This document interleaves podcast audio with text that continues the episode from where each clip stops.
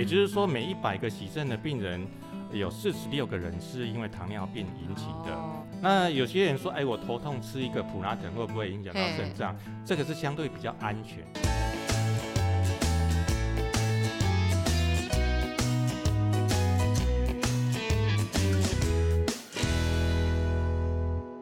收听达特五四三，我是主持人 C C，。哇哦，真的非常开心，在我们五四三南方基地 YT 频道中，超人气的医学主题系列达特五四三，终于也推出自己的 Podcast 节目啦！掌声鼓励。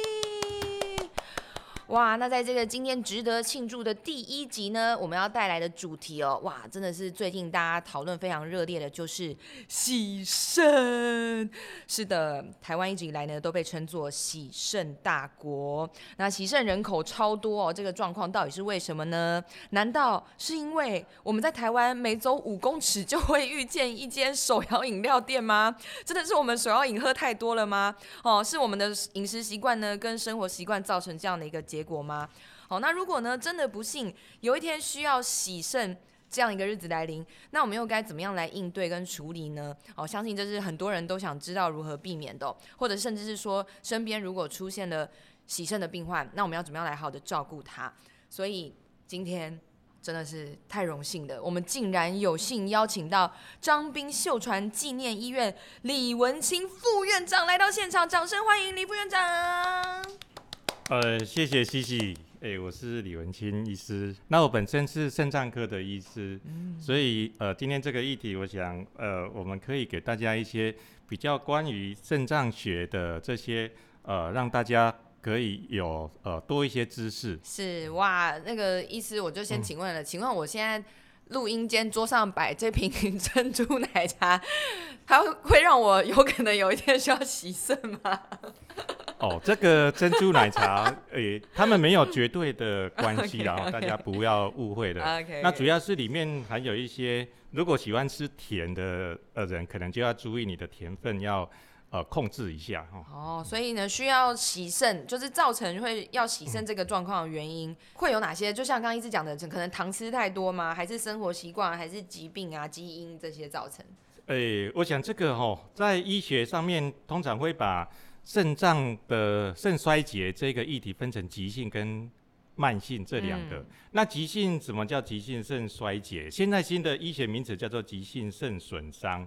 它是因为某种突发的因素，呃，或者是疾病让肾脏突然失去了功能。所以医师很重要，就是要去把原因找出来，矫正这个原因之后，有可能肾脏是可以再恢复的。嗯。那另外一个议题叫做慢性肾脏病，然后过去叫做慢性肾衰竭。那代表的就是这个肾脏的损伤，其实是慢慢的在进行，所以刚开始的时候可能我们不容易知道，那直到肾脏已经受损比较厉害的时候，才抽血或验小便去发现到，呃，那以这个部分来讲，它的肾功能就有可能会持续的衰退下去。嗯，临床上我们把这个肾脏病通常分成五个阶段，哦，我们叫做慢性肾脏病有五期，嗯，呃，很好记哦。大家，如果你在考试的时候一定喜欢考一百分嘛，哈，那所以我们这个分期就是以九十六十、三十，还有三十的一半十五这样子去区分。如果是在九十以上，然后又合并有蛋白尿或血尿，嗯，哦，这个我们叫做第一期。那如果是六十到九十之间，啊，有蛋白尿或血尿，这个时候我们叫第二期。嗯，啊。考试不及格 就很严重的，所以六十分以下其实就要很小心哦。嗯，六十分以下不论有没有蛋白尿或血尿，其实它就算第三期了。嗯，那如果是在呃三十到六十之间，我们叫做第三期。嗯，呃三十到十五分之间，哦，我们叫做第四期。嗯，啊，如果到十五分以下，就是第五期的呃肾脏病。通常到第五期就是比较严重的了，哈，这个时候，诶，接近要，哦，快要起肾的阶段，所以这一个阶段也比较多的人会有一些合并症，哦，比如说会贫血、会水肿，哦，哎，有时候呃会有一些钙磷不平衡的问题出现。那我们有一个医学的定义啊，哈，所谓的定义，慢性肾脏病的定义就是说。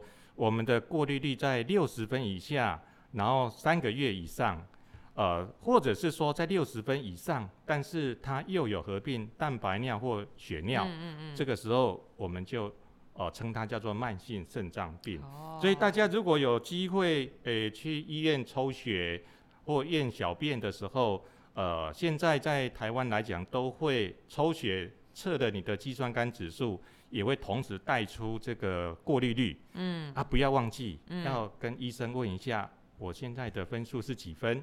哦，这样子你就可以知道哦啊自己肾脏的状况是如何。了解了解，所以这个分数，呃，肾脏基本功能这个检测是你只要去一般体检中心做，它一定会有这个基本项目，是没诶一定会有。对，如果是健检项目，通常都会列入。了解。然后也谢谢主持人的提问哦。嗯我们肾脏病要去做检测，通常会抽血、嗯验小便。对，那抽血会验的指数最常验的就是肌酸酐跟尿素氮。嗯哦，那肌酸酐比较跟我们肾脏的功能的相关性比较高，嗯所以我们就是会看抽血的肌酸酐，那利用一个数学的公式，去把我们的呃过滤率算出来。嗯，哦，那第二个是验小便的时候，他也可以去验一下有没有血尿、蛋白尿这些。哦，甚至有些人如果糖尿病控制不好，小便还会出现糖分，这个叫做哦糖尿。嗯那有时候感染了。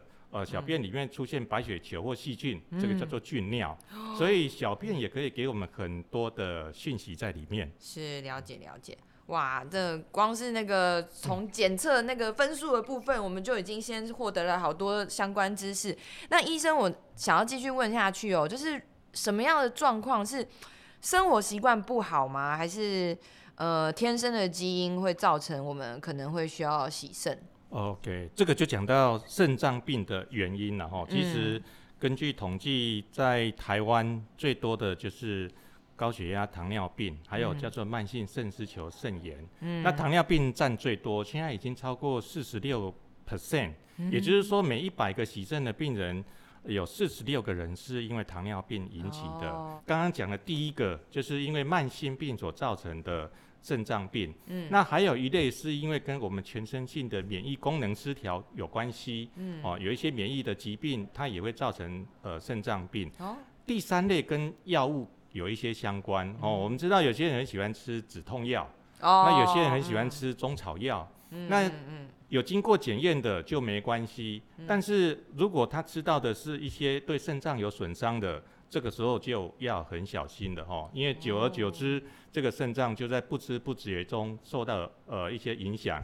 嗯还有一部分跟呃我们的基因确实是有一点关系，嗯就是这个家族性的多囊肾。那通常这个呃年纪轻轻就可以检测出呃肾脏有很多很多的水泡。那到年纪增长的时候，水泡会随着越来越多，这个时候肾脏的呃功能就会受到的影响。所以呃，无论是基因的因素，或者是后天的因素，事实上都是影响着我们的肾脏。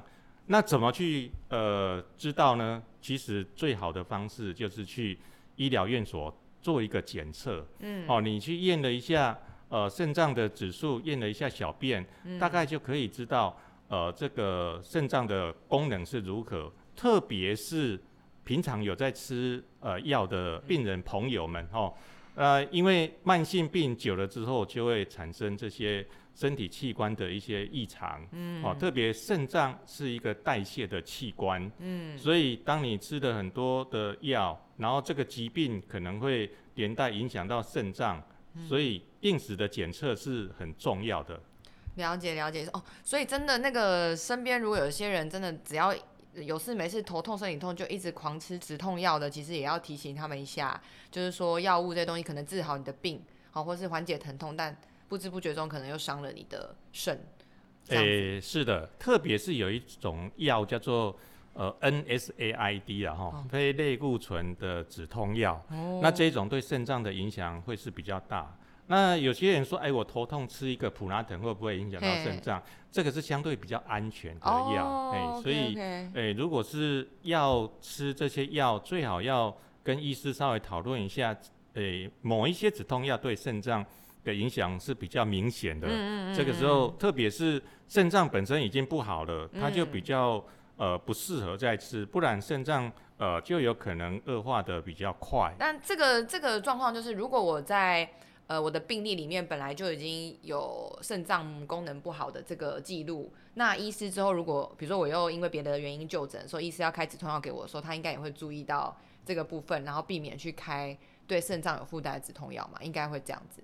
诶，不一定哦，还是不一定。因为哈，这个政府其实蛮贴心的啦。因为我们的政府在我们的云端药历里面哦，就有把这个抽血的检验结果放在里面。哦。嗯，所以诶，其实现在台湾的不止医学发达，资讯也很发达。嗯。那健保署把我们的呃健保资料哦放在呃个人的这个健保卡里面，所以这个也可以给。医师做一个很好的参考哈，大家也可以呃利用这一个管道，是避免你的肾脏又受到二次伤害。这样本来想要解决你的问题，结果反而吃了对肾脏有伤害的药哦，这样子。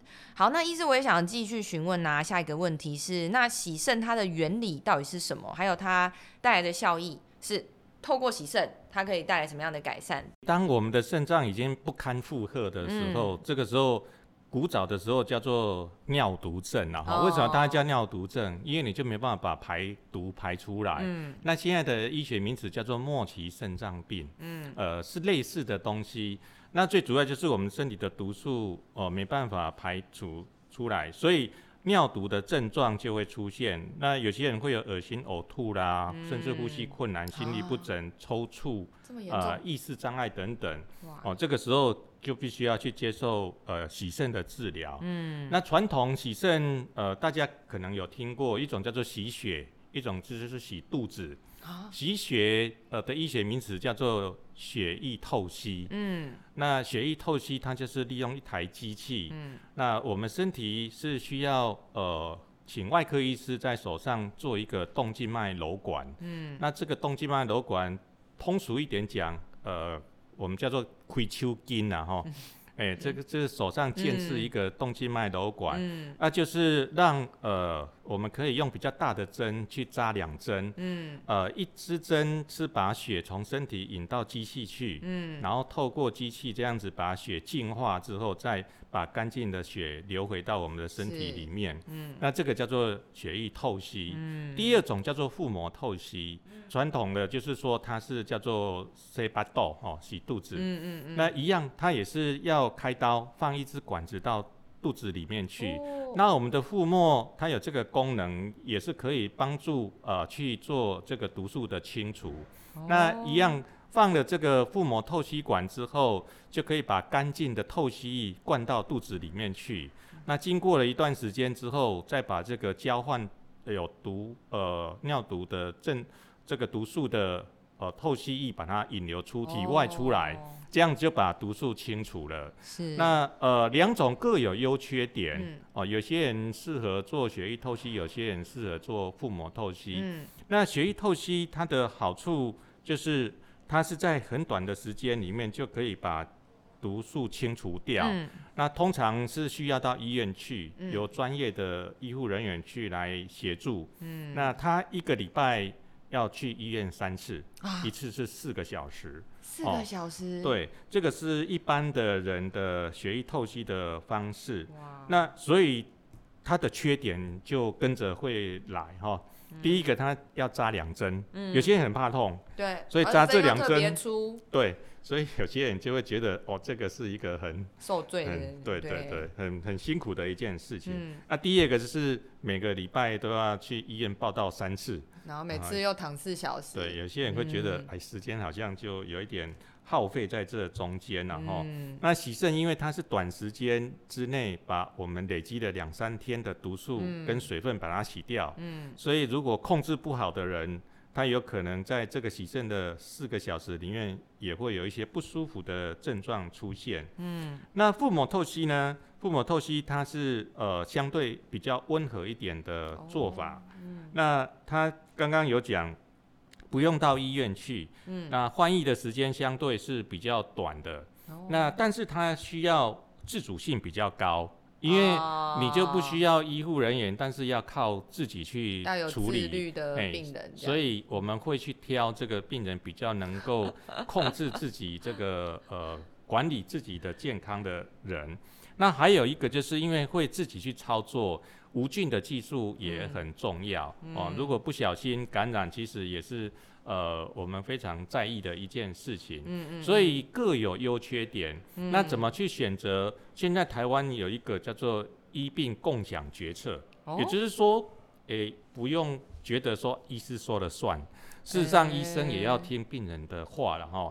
这个病人他有一些呃，觉得对他来讲是比较重要的，然后对他的影响比较小的，这个都会被列入考虑，然后之后再想到一个比较好的方式来执行。嗯嗯，那嗯这样子的决定对病人他自己的决定，他也会比较会放心安心一点。第一个，嘿，是主持人说的没错，就是他会比较放心。第二个是他会比较有这个责任感在，因因为他的选择，哎，他就比较会是呃容易我自己也参与了决策，我自己就要为我自己决定负责，这样哎子的感觉。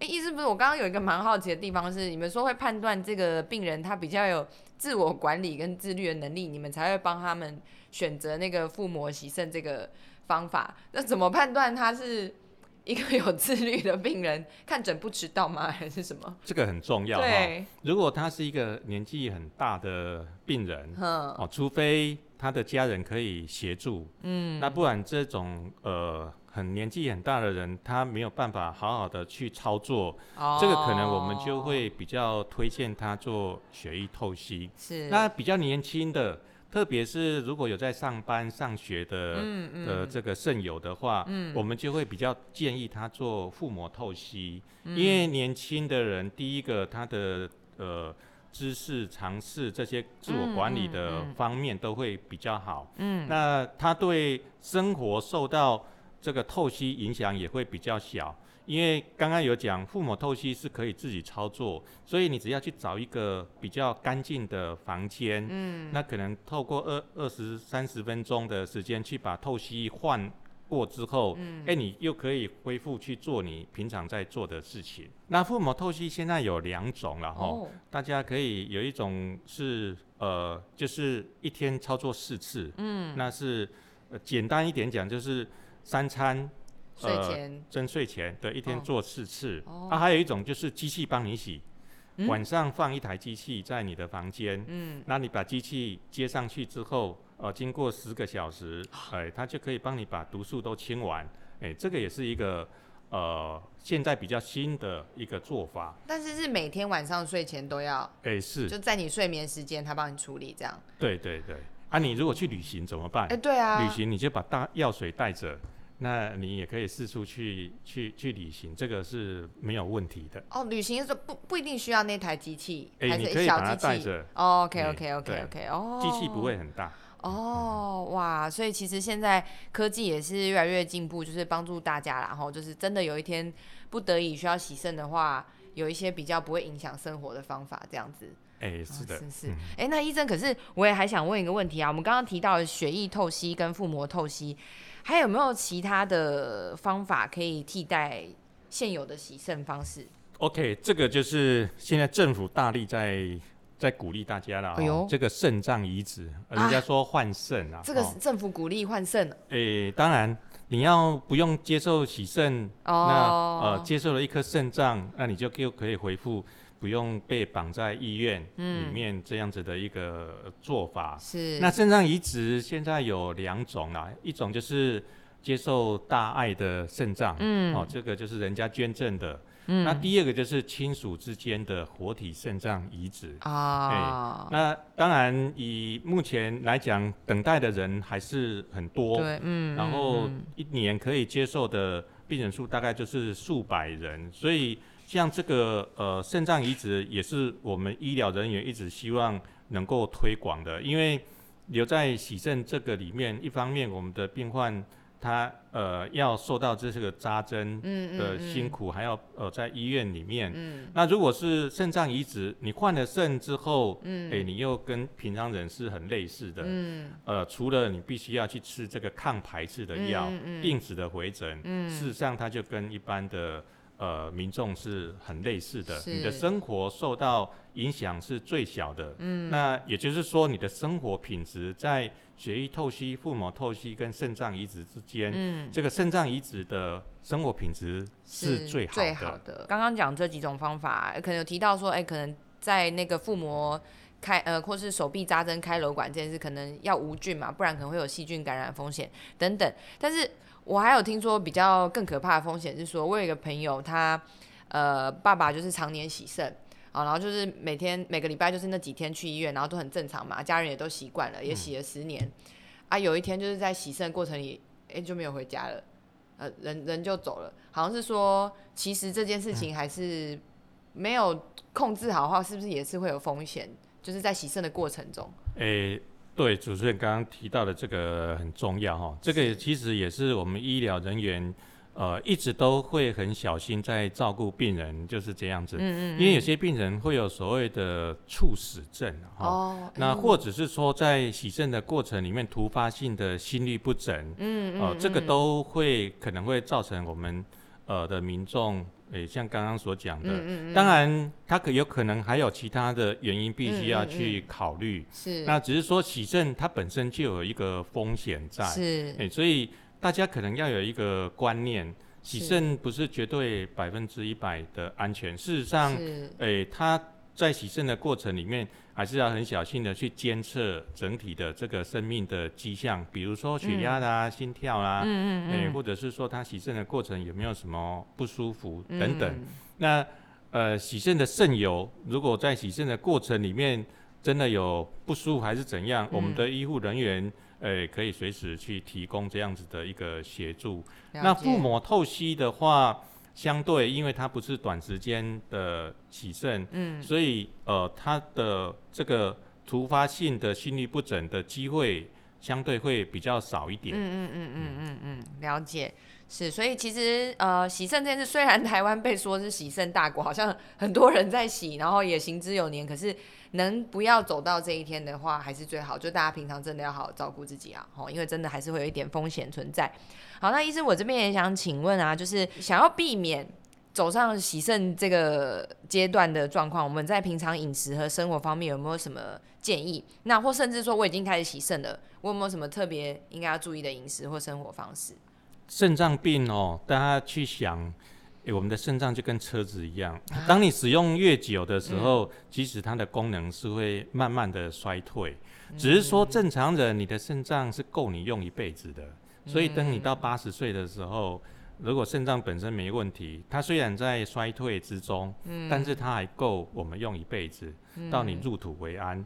但是肾脏功能不好的人，他衰退的速度会更快。那所以这个时候你的保养就很重要。那我们刚刚有讲，你如果有慢性病，一定要把慢性病控制好。比如说有糖尿病，可能你就会有三高，嗯哦，高血压、高血糖、高血脂。嗯这个时候三高好好的控制是一个很重要的议题。嗯然后第二个就是你不要去增加他的负担。嗯什么叫做不要增加负担？就是你不要去乱吃一些止痛药啊，去、嗯呃加重它的影响。嗯然后不要乱吃来路不明的一些呃药中草药等等，嗯哎、这个都是很重要的。那个人的保养也很重要哈，比如说有些人很喜欢去吃大餐，那你的蛋白质一下子吃很多，肾脏的负担它可能就会加重。所以，啊我好像对一个 真的怎么办？哎、如果你肾脏功能是好的，那还可以，因为肾脏会把它代谢掉。但是如果是肾脏已经比较不好的病人，就比较不建议。那什么叫做肾脏比较不好的？就是你的过滤率。刚刚啊大家回想一下，哎、那个分数你还记得吗？如果在六十分以下，我们的饮食就要开始控制了。嗯如果在三十分以下，你的控制要更严格一点。嗯哦，然后在十五分以下，可能就要更呃限制，而且呃有一些并发症，就要跟嗯医师好好的去配合控制才行。哦，哇，所以我们这些爱吃锅，然后每次都夹很多盘肉的，可能要注意一下。那第二个就是除了蛋白质，嗯。肾脏功能开始在变差的时候，特别到第四、第五期的嗯。肾脏病的时候，他的肾脏没办法把钾离子跟磷离子嗯，排出去，嗯。所以这个时候医生可能也会要求你要把饮食里面的钾跟磷都要做一些呃限制，特别是洗肾的病人，因为肾脏功能已经坏掉了，嗯那你靠机器去把毒素洗掉，你去想一想，这个肾脏是二十四小时。呃，一年三百六十五天嗯。一直在工作，但是如果你去做血液透析，你只有一个礼拜是洗三次，嗯。然后一次是洗四个小时，嗯。你当然没办法很好把这些钾离子跟磷离子排掉，嗯这个时候就要靠饮食的控制了。嗯，那钾离子比较多的是什么食物？通常，哎、你好聪明哦。香蕉，对知道知道，对，那我们的钾离子高大概就是青菜跟水果会比较多了哈、嗯嗯那青菜大家小时候，如果你的年纪跟我差不多，哎，你可能小时候会听过大力水手。菠他最喜菜，欢吃什么？菠菜菜，因为菠菜里面的钾离子很高。哦，，对，那水果里面像奇异果啦、香蕉啦、榴莲啦这些钾也都会偏高，嗯所以哎，钾离子容易高的呃肾友就要很小心了哦，就不要摄取啊过多。那至于磷呢，磷比较多的，大概就是在呃我们一些坚果、五谷类的啊，哦。那还有就是呃一些加工的啊，像呃火腿啦、泡面啦，哦啊这些会比较高一点。那乳制品哦，喜欢牛奶，哎牛奶啦，或者是优酪乳啊这些啊。如果你的肾脏功能是正常的，嗯你吃坚果有好处。但是如果肾脏不好的，这个时候你就要限制，因为你的磷可能会高一点。哇，是的，所以其实像刚刚讲的，不管是牛奶啊、坚果这些水果，其实本来它应该是我们要顾及营养均衡的时候都应该要吃的东西，而且都很好吃。可是，一旦我们肾功能开始下降，或是开始洗肾，就这些都不能吃了。诶、也没有那么可怜啊，哦只是要控制嘿，对，哦控制就可以。而且每一个人的状况不太一样哦。嗯嗯嗯那有些人可能吃一点，他的指数会比较高。嗯，那有些人，诶、他就可以身体可以代谢一部分，所以他就比较不容易抽血看到那个数字就是哦满江红。懂所以你要靠抽血的这些数值去调整你的饮食，这个是蛮重要的。嗯是，所以就是还是要去健康检查一下，比较知道确切的状况这样子。哎、呃医生，我不好意思，我又有一个额外的问题想问。我有听过的说法是说，不要喝浓度太高的饮料，还是因为我有一个也是老人家的朋友，他说他有一次朋友送他一罐杨桃汁，然后不知道是太咸还是什么，然后他一喝完就急性就是肾衰竭送医院。然后差点走掉。哦，但但我不知道是不是个哦，案中、这这个杨桃哈，嘿杨桃是诶杨桃的问题吗？诶诶是是是，啊，原来是杨桃，桃哦，这个其实它是一个好东西啊，是是是。哈但是肾脏不好的人就不要去吃特这个哦。我常常跟我们的肾友讲，是。你可以吃的水果其实有很多，嗯但你不用特别钟情于这一味，是是哎是。是，因为肾脏不好的人嗯，那个杨桃它有一些代谢产物是代谢不掉的，哦所以就有可能会产生一些不好的副作用出来。哎、了解所以健康人吃没关系，但是嗯。肾脏不好的人，我们就会劝呃这个肾友啊，就去吃别的好吃的水果。